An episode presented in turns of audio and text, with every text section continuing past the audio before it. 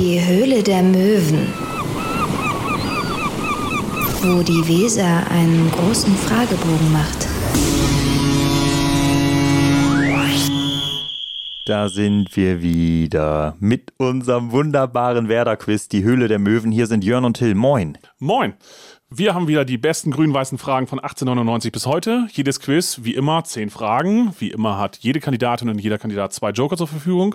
Und das wird auch heute wieder eine nette Runde. So viel können wir schon mal verraten. Ja, wenn ihr mitmachen wollt, schickt uns doch gerne mal einfach eine E-Mail an die Höhle der Möwen at gmail.com oder sucht uns einfach mal auf Instagram, folgt uns da natürlich auch und schreibt uns da eine direkte Nachricht und lasst uns gerne auch für den Podcast einfach mal fünf Sterne da. Da würden wir uns auch sehr drüber freuen, denn ähm, ja, Quiz mit Werder, was will man mehr? Und einer, der heute das will, das ist Flo. Moin Flo, grüß dich. Moin, hallo.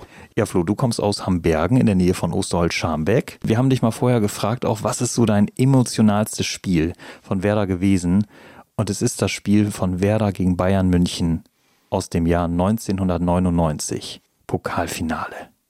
Muss mal mit. Was, was war da so besonders für dich auch? Für mich war das erstmal das erste Pokalfinale, was ich miterleben durfte und wo ich auch live dabei sein durfte in Berlin mit nicht nur dem Spiel, sondern das Ganze drumherum, was man so noch vorher nie kannte, was ich jetzt ja auch noch mal des Öfteren erleben durfte durch die anderen Pokalfinals. Aber alleine das drumherum in Berlin, äh, in der Stadt, was da alles los war, mit den Bayern-Fans zusammen, total nette Stimmung, total super, alle miteinander gefeiert, überhaupt keine, kein Stress, sage ich mal. Und naja, gut, das Spiel selber war natürlich was Besonderes, weil Bayern, ich glaube, ein paar Tage zuvor das äh, Champions League-Finale, also wirklich äh, tragisch 2-1 verloren hat. Ich kann mich an Trikots erinnern von äh, Werder-Fans, die da ein bisschen hämisch waren und sagen, ja, Triple, Double und hinten und dann am Ende doch nur Meister, ähm, schon vor dem Spiel. Und ja, so ist es ja dann auch gekommen. Wir relativ früh 1-0 in Führung gegangen, schon völlig unglaublich. Nach Juri. einer Saison, äh, Juri Maximov, die Bayern haushoch überlegen, muss man einfach sagen. Die haben uns irgendwie gefühlt 120 Minuten an die Wand gespielt. So, ja, zumindest äh, waren sie schon drückend überlegen, haben dann irgendwann in der zweiten Halbzeit, glaube ich, ganz zu Anfang mit Janka das 1-1 gemacht und dann lief das eigentlich immer nur auf ein Tor zu die ähm, ein, zwei, drei Chancen, die wir noch hatten, wobei wir hatten nachher auch durchaus Chancen. Also da erinnere ich mich an diesen Schuss und den Kopfball von Bode dann ganz zum Schluss in der, in der Verlängerung. Aber auch Ross, der hat gehalten wie so ein Irrer. Irrer. So sage ich es jetzt auch mal so. Alleine schon, wie wir ins Finale gekommen sind damals. Äh, ich glaube, Roste war das irgendwie im, im, gegen Wolfsburg. Irgendwie hatte er, glaube ich, sogar eine Knieverletzung noch und der hat uns da trotzdem irgendwie hin, ins Finale gebracht. Naja, auf jeden Fall äh, dann diese Dramaturgie im Elfmeterschießen. Äh, erst hat Todd verschossen und äh, dann der letzte Elfmeter dieser Fünfer-Reihe, äh, wo dann äh, Effenberg äh, in den Nachthimmel von Berlin geschossen hat. Dann tritt Rost an, schießt das Ding mal eben rein und hält in den nächsten Elfmeter gegen Matthäus. Und ich sage ja, das war für mich äh, das emotionalste Spiel überhaupt. Und ich habe, glaube ich, in meinem Leben bei Fußballspielen noch keine Träne verdrückt, da aber schon weil es einfach auch nachher mit diesem ganzen Drumherum und dem Feuerwerk und allem, was dazugehörte, einfach irgendwie so für mich noch nie da gewesen ist. Aber man merkt einfach, ey, dein Blut ist grün-weiß. Ja. Deswegen bist du hier absolut richtig bei uns bei der Höhle der Möwen. Ja, dann fangen wir doch mal an. Ne? Starten wir direkt los mit der ersten Frage, würde ich sagen. Ja, und da geht es ein bisschen zurück in die Vergangenheit. Da warst du, glaube ich, noch nicht geboren, Flo. Die erste Frage lautet: Welcher Werder-Spieler gehörte zum deutschen Kader bei der Weltmeisterschaft 1974 in Deutschland, in der Bundesrepublik. Du darfst laut denken, jederzeit. Fallen mir jetzt zwei Namen an. Also eine muss ich jetzt mal überlegen. Horst-Dieter Höttges oder Kutzop. 1974. Also ich würde jetzt sagen Horst-Dieter Höttges. Ist das deine Antwort? Das ist meine Antwort. Das ist deine Antwort. Es ist so, dass es ja immer einen Joker gibt. Ja der ist jetzt von dir nicht gewählt, sondern deine Antwort ist Horst-Dieter Höttges. Aber wir tragen trotzdem den Joker vor, damit auch alle, ja, die mitraten, auch eine Chance haben, wenn sie den Joker hätten ziehen wollen. Ja, an erster Stelle Horst-Dieter Höttges, an zweiter Stelle Dieter Podensky. Dann gibt es den Karl-Heinz Kamp oder Rudi Assauer. Und die richtige Antwort lautet Horst Dieter Höttges. Dein erster Punkt, Flo. Herzlichen Glückwunsch. Sehr guter Einstieg. Dankeschön. Sehr schön. Ja, Jörn, die nächste Frage, die kommt von dir. Ne? Genau. Werder hat ja eine äh, recht lange Bundesliga-Historie und da gucken wir auch mal drauf zurück. Wir möchten wissen, in der Geschichte der Bundesliga konnte Werder Bremen gegen drei Mannschaften nie gewinnen. Das sind die Spielvereinigung Unterhaching, die Spielvereinigung Greuther Fürth und wen noch? Welche dritte Mannschaft, gegen die Werder nie gewinnen konnte, suchen wir? Bin gerade ein bisschen am Überlegen. Ähm, hätte jetzt gesagt, eine Berliner Mannschaft. Ähm, ich bin jetzt aber am Überlegen, ob es vielleicht Tennis Borussia Berlin war oder ähm, stehe gerade ein bisschen auf dem Schlauch. Ähm, die schlechteste Bundesligamannschaft der Geschichte war Tasmania Berlin, meine ich. Da haben wir auf jeden Fall das eine Jahr auf jeden Fall ein Spiel unentschieden gespielt, meine ich. Das andere Spiel sogar verloren haben. Ich bin jetzt am überlegen, ich glaube, ich sage es jetzt einfach Tasmania Berlin. Ohne Joker. Ja, sage ich jetzt. Okay.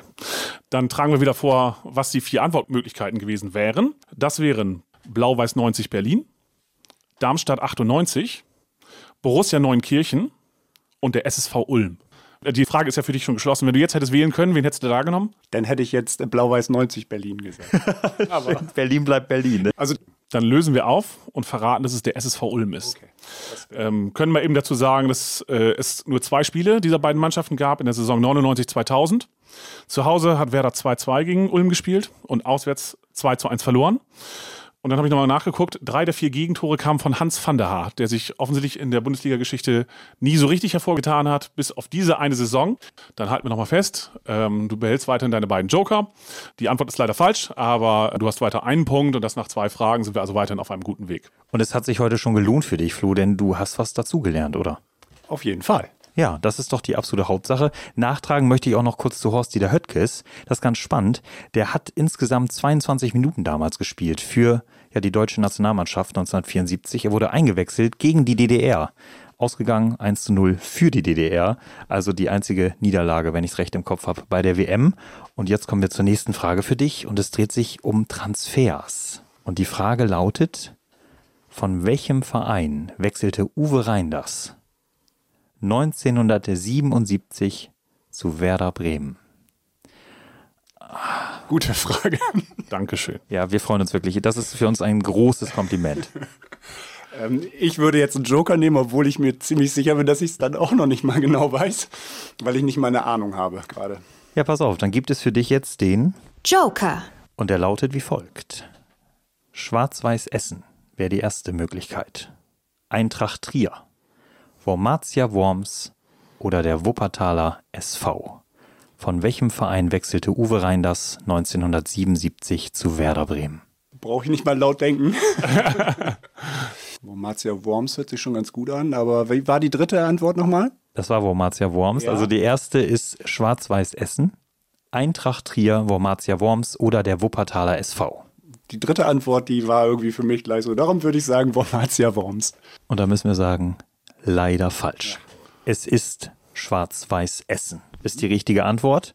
Ja, und legendär. Sein Einwurftor gegen den FC Bayern. Jean-Marie Pfaff im ersten Spiel von Jean-Marie Pfaff beim FC Bayern München. Genau. Damals war es noch möglich, dass richtig steifer Wind, steife Brise durchs Weserstadion pfiff. Das würde heute nicht mehr so funktionieren, glaube ich. Ein Welttorhüter gewesen. Ja, genau. Schwarz-Weiß Essen, damals zweite Bundesliga Nord. Können wir nochmal eben als Info nachtragen. Genau, dann kommen wir schon zur nächsten Kategorie. Du stehst jetzt gerade bei einer richtigen Antwort nach drei Fragen. Und die vierte, das ist unsere wunderbare Kategorie und die lautet so. 50-50. Genau, 50-50 bedeutet nichts anderes, als dass wir dir eine These vorstellen und du nur entscheiden musst, ist diese Aussage richtig oder ist diese Aussage falsch. 50-50 ist die einzige Kategorie, bei der man den Joker nicht ziehen kann. Die von uns aufgestellte These lautet, Klaus Allofs schoss in der Bundesliga mehr Tore gegen Werder als für Werder. Klaus Allofs kennst du, ne? Ich kenne Klaus Allofs. Ich hätte sogar gewusst, von wem der gewechselt ist. Ich glaube, von Giron de Bordeaux, glaube ich. Also wäre jetzt mal eben auf die letzte Frage nochmal zurück. Alles gut, gib ein Sternchen. Das nehmen wir gerne mit. Und äh, unser guter Autoreagel hat ihn damals gegen AS Monaco spielen lassen, weil er die französischen Mannschaften gut kannte und es hat sich ausgezahlt. Ja, legendär das 1 zu 0 gegen Monaco im Finale. Genau. Ja, ähm, ist jetzt nicht die Frage gewesen, aber einfach mal dazu. Ist eine gute Anekdote, die nehmen wir mit auf. Ich finde das auch schön. Also wenn man einfach auch dann mit, mit anderen Wissen prahlen kann, sozusagen, das ist total gut. Ja, die Frage war, er hat mehr Bundesliga-Tore gegen Werder geschossen als für Werder. Ich will das mal gar nicht unbedingt ausschließen. Also es könnte sogar recht knapp sein. Düsseldorf damals. Bei Köln hat er auch gespielt. Zusammen mit seinem Bruder teilweise auch. Mutig eigentlich, ne? Düsseldorf und Köln in seiner Ja, Vergangenheit zu haben, ne? ist ja wieder bei Düsseldorf, ne? Ja. Nach Köln geht er wohl kein zweites Mal, denke ich mal. Ich weiß es nicht, kann ich dazu sagen. Ich glaube aber tatsächlich, dass er nicht ganz so viele Tore ähm, in der Bundesliga für Werder geschossen hat. Ich weiß jetzt nicht genau, wie viele Jahre er bei Werder war, aber ähm, ja, schon so zu seinen letzten Jahren, sage ich mal so. Äh, daher würde ich jetzt einfach mal sagen, die These, also warte mal, es war jetzt die, Die These von uns war, Klaus Allofs schoss in der Bundesliga mehr Tore gegen Werder als für Werder. schon sehr gewagt, ne, zu sagen, dass das so ist. Aber er hat ja auch schon. Hm. Wir haben Pokerface. Wir sagen, wir, wir zeigen nichts. Ich entscheide mich um. Ich sage, das stimmt nicht. Dann können wir sagen, in der richtigen Sekunde nochmal das Ruder rumgerissen. Vierte Frage, zweiter Punkt. Die Aussage war von uns tatsächlich falsch und äh, für die Statistikfreunde unter uns können wir nochmal festhalten, er hat in den drei Jahren, die er bei Werder war, ähm, 18 Tore geschossen und hat gegen Werder 12 Tore geschossen und die hat er auch wirklich sehr, sehr pari aufgeteilt, nämlich sechs Treffer für Fortuna Düsseldorf gegen Werder und sechs weitere Treffer für den ersten FC Köln gegen Werder. Insofern alles richtig gemacht, Florian. Vierte Frage, zweiter Punkt. Herzlichen Glückwunsch. Und ich sehe da echt so eine kleine Erleichterung auch in deinem Gesicht, ne? Ja, ich sag mal so, äh, dass er nicht so viele Tore pro Saison geschossen hat, war mir klar. Aber wenn er zwei, drei Jahre da war, so ein paar Tore sind da schon zusammengekommen. Ne? Ja. Ja. Perfekt. 50 Prozent bisher richtig. Da kommen wir zur fünften Frage. Und da haben wir wieder was Tolles natürlich vorbereitet. Eine klassische Frage für dich. Und sie geht um ein Trikot, um das, was da drauf ist, nämlich Nummern. Und die Frage lautet wie folgt. Welche Rückennummer war die höchste, mit der ein Werder-Spieler in der Bundesliga aufgelaufen ist? Ich kann mich an Bargfrede erinnern, er hat die Nummer 44 und ich meine, Wiedwald hatte die 48, hätte ich jetzt mal gesagt, und hat er mit der Nummer mal ein Spiel gemacht. War vielleicht auch Manet, äh, der hat das. Einen Joker hast du ja noch. Kannst du dir nochmal überlegen, ob du ihn einsetzen willst. Dann kriegst du von uns vier Rückennummern präsentiert und dann kannst du dir überlegen, welches war vielleicht. Ich nehme jetzt den, den Nummer 51 und würde sagen, die hatte der Manet, ich weiß gar nicht, welchen Vornamen er hatte. Ja, da kommen wir erstmal nochmal wieder zu den vier Auswahlmöglichkeiten, die wir gegeben hätten, wenn du den Joker gezogen hättest. Und da haben wir zum einen die Nummer 39, zum anderen die Nummer 42, die 44 hast du ja schon erwähnt, natürlich Philipp Bargfrede. Und dann haben wir noch die 47.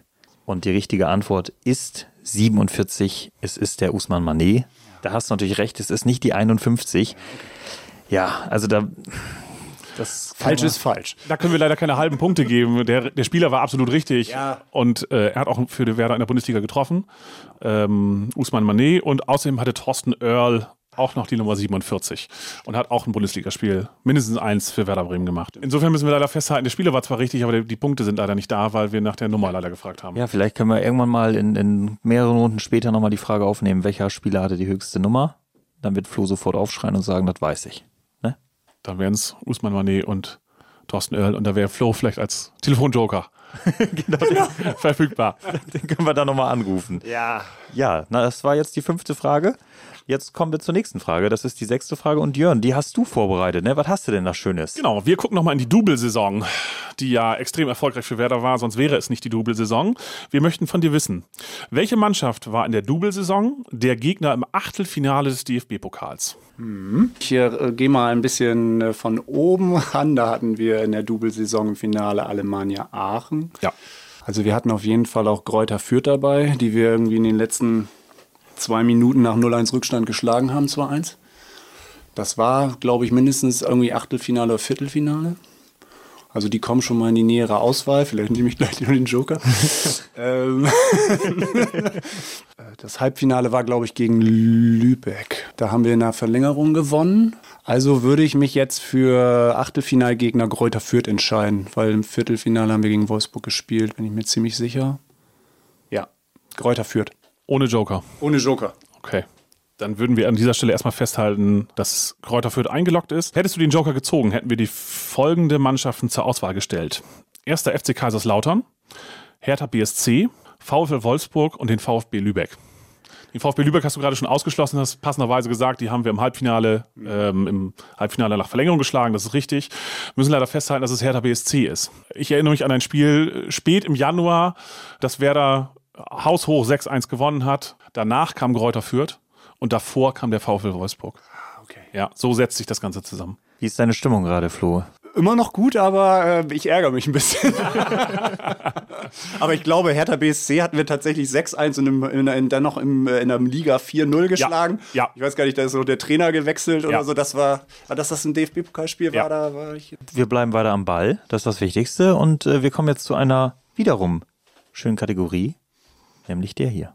Schätzchen.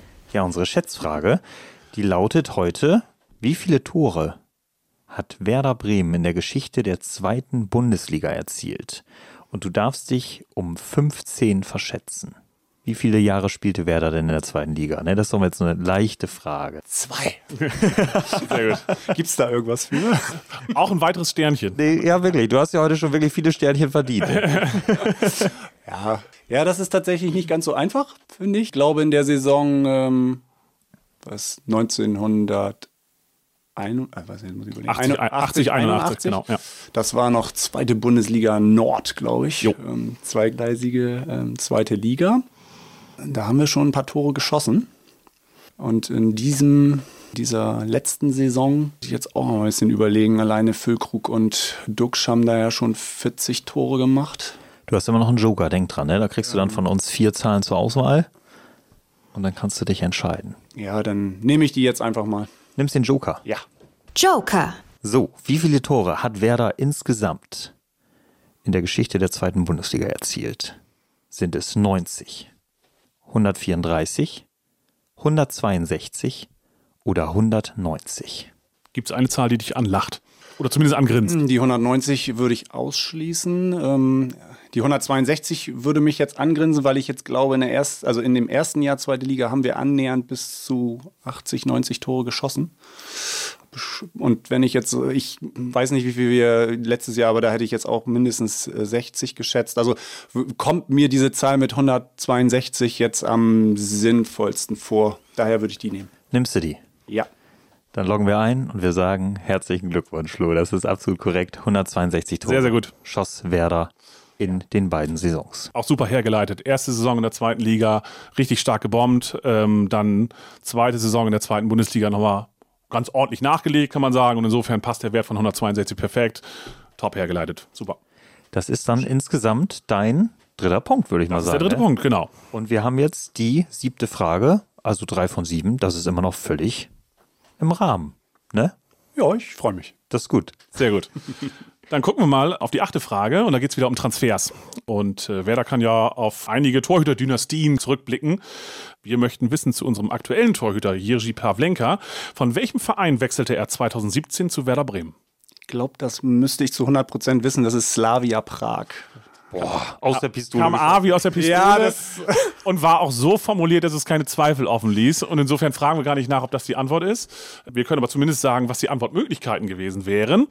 Das wäre nämlich Sparta Rotterdam, Slavia Prag, Legia Warschau und Slovan Liberec. Und wir nehmen Slavia Prag, loggen das so ein und können sagen, das ist richtig. Herzlichen Glückwunsch. Das ist der vierte Punkt nach acht Fragen. Wahnsinn. Also das kam wirklich aus der Pistole. Hast du das irgendwie dann so die letzten Jahre total für dich auch auf dem Schirm, wer woher kam oder wie ist da so deine... Ach, so bei so ein paar schon. Also ich glaube, so ab den 2000er Jahren gibt es schon einige Spieler, wo ich das so sagen könnte. Aber es wird auch welche geben, wo ich es nicht so einfach sagen könnte. Ja, wir haben ja vorhin Passte jetzt gerade wahrscheinlich. Das passte absolut. Aber ich kann mich auch, wie gesagt, darum sage ich ja, man kann sich nicht darauf vorbereiten und äh, muss man halt einfach auch ein bisschen Glück haben.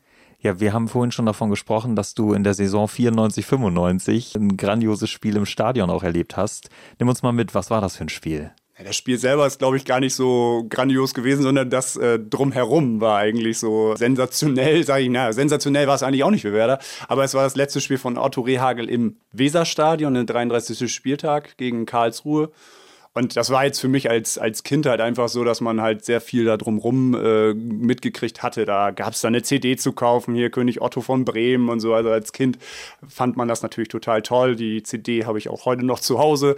So, das Lied war jetzt so, ja, semi-gut von der Mannschaft. Aber trotzdem ist es ja so ein eingängiges Lied, kennt, glaube ich, jeder Werder-Fan, der auch sagt, er ist äh, großer Werder-Fan. Und äh, ja, das Spiel selber möchte ich jetzt gar nicht sagen, dass ich mich so richtig gut daran erinnern kann. Ich weiß, dass, glaube ich, Basler in den ersten zwei, drei Minuten, glaube ich, das 1-0 gemacht hat und wir am Ende 2-1 gewonnen haben. Und also da, warum ich mich daran erinnern kann, war einfach, weil es das letzte Spiel von Otto Rehagel war. Eine Ära ging zu Ende. Danach kam Jahre, wo man jetzt als Werder-Fan nicht sagen würde, die waren wunderschön. Und äh also wenn man solche Erinnerungen noch hat, ne? für mich 90er Jahrgang, ne? 1990. Ich habe ja überhaupt keine Erinnerung, dass Otto Rehagel jemals Trainer bei Werder in dem Sinne war, dass ich ihn mal live irgendwo gesehen hat. Meine Zeit fängt an mit Thomas Scharf, ne? 99. Ja. Das ist schon echt. Wie ist es bei dir, Jörn? Bei mir ist es ähnlich wie bei Florian. Also wir sind, glaube ich, fast ein, wir sind fast ein Jahrgang und müssen festhalten, wir kennen eigentlich äh, aus den ersten 10, 12, 13, 14 Jahren nur einen Werder-Trainer, genau wie man damals nur einen Bundeskanzler kannte.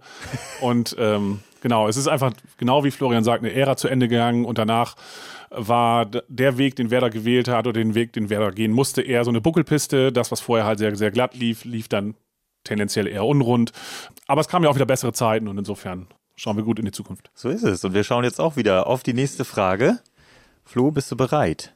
Ich bin bereit. Du bist bereit. Dann kommen wir jetzt nochmal wieder zu einer Frage, die jetzt auch in der näheren Vergangenheit liegt. Und die lautet: Wer war Werders teuerster Neuzugang? Davy Klaassen. Das gibt's nicht. Das ist, also, gut, wir haben ja noch nicht die richtige Antwort jetzt präsentiert, aber ich finde, wenn jemand so, also, ihr hättet jetzt gerade mal Flo sehen müssen. Er hat sich selbstsicher nach vorne bewegt und hat einfach diese eine Antwort kam sofort aus seinem Kopf sozusagen raus und wir gucken mal, ob sie auch mit bei unseren vier Antwortmöglichkeiten dabei ist. Antwort A, Davy Klaassen, ja, ist mit dabei. Carlos Alberto wäre noch zur Auswahl gewesen. Slatko Junusovic oder Marco Marin. Ich könnte fast die Ablösesummen, zumindest die in dem, die in dem Fern, also die, die in, der, in den Medien kursieren, zu allen Vieren sagen. Dann bin ich gespannt. Also erstmal ungefähr halt, zumindest. Erstmal halten wir fest, ob die Antwort richtig oder falsch war. Und die Antwort ist richtig. Sehr gut. Fünfter Punkt. Fünfter Punkt. Sehr, sehr gut. So, und weißt du, hast du es noch gerade so auf dem Schirm, David Klaasen? David Klaasen waren irgendwie, glaube ich, 13,5 Millionen oder also ungefähr. Also würde ich jetzt sagen, war damals so die Sache. Und ja, und dann bei den anderen beiden waren ungefähr 8, 8,6 Millionen und ich glaube, Junusovic ist irgendwie in der, äh, in der Winterpause irgendwann gekommen für 400 oder 500.000 schon vor seinem Vertrags, also Vertragsende, kurz bevor sein Vertrag endete bei Austria Wien, glaube ich, war das. Das, da war viel Richtiges dabei. Also tatsächlich sagt Transfermarkt.de über Davy Klaassen 13,5 Millionen. Ähm, Marin und Carlos Alberto hattest du gerade im Achterbereich eingenordet. Marin wird mit 8,2 festgehalten, Carlos Alberto mit 7,8. Da muss ich kurz mal einen Seufzer da lassen. Carlos ja. Alberto 7,8. Ah. und Junusovic mit 0,8 Millionen, aber ähm, insofern alles bestens und äh, das Wichtigste ist ja erstmal, der Punkt ist da und es gibt weitere Sternchen, auch wenn die gar nicht in die Abrechnung mit eingezählt werden. Ja, aber da kommen wir zur letzten Frage. Joke hast du leider keine mehr. Du stehst bei fünf richtige Antworten von neun. Du bist momentan ja mit David gleichgezogen mit unserem ersten Kandidaten und die letzte Kategorie heißt so. Wer bin ich? Wer bin ich bedeutet, wir suchen einen ehemaligen oder aktuellen Werder-Spieler, der mit anderen Spielern zusammengespielt hat. Das kann auf Vereinsebene gewesen sein, das kann auf Nationalmannschaftsebene gewesen sein, sowohl dort Pflichtländerspiele als auch Freundschaftsländerspiele. Was jetzt nicht reinzählen würde, wären sowas, solche Veranstaltungen wie Tag der Legenden beim FC St. Pauli, also wer da mal mit Oliver Pocher zusammengespielt hat, das zählt nicht. Wir legen einfach mal los. Wir suchen einen Spieler, der 36 Spiele mit Mats Hummels hat der 52 Spiele mit Mitchell Weiser hat, der 57 Spiele mit Lars Stindl hat und der 70 Spiele mit Sandro Wagner hat. Hast du zu allen vier Spielern ein Bild vor Augen oder soll ich sie einfach auch nochmal aufzählen? Ich habe ein Bild vor Augen. Muss jetzt aber mal eben überlegen, wo die überall gespielt haben. Du darfst gerne den Spielern Vereine zuordnen, bei denen sie waren und so weiter. Ja, Mats Hummels, Bayern und Dortmund zumindest erstmal so als Oberbegriff für mich. Das waren 36 Spiele? Das waren 36 Spiele mit Mats Hummels. Ähm, dann, dann, hatten wir Mitchell Weiser. Mitchell Weiser. 52 Spiele. Na, der hat in Leverkusen gespielt, der hat in Berlin gespielt. Der hat auch in München gespielt, aber keine 56 oder 57 Spiele gemacht. 52. Äh, Entschuldigung, 52. Dann hatten wir als nächstes Lars Stindl Lars Stindl mit 57 Spielen. hat in Hannover gespielt und in Gladbach jetzt. Und der letzte war Der letzte war Sandro Wagner, 70 Spiele. Darmstadt, Bayern. Sandro Wagner hat zumindest auch eine Bremer Vergangenheit und genau. Mitchell Weiser eine Bremer Gegenwart. Das ist richtig. Sandro Wagner hat auch in Bremen gespielt. Ob es 70 Spiele waren, weiß ich nicht, aber das würde ich eher ausschließen. So viele waren es am Ende nicht. Haben ein paar wichtige Tore für Werder trotzdem gemacht. Ähm, ja, wo sind die Schnittmengen? Ich würde jetzt erstmal sagen, München ist durchaus eine Schnittmenge. Das waren jetzt äh, Sandro Wagner, 70 Spiele, und Mats Hummels waren 36. 36.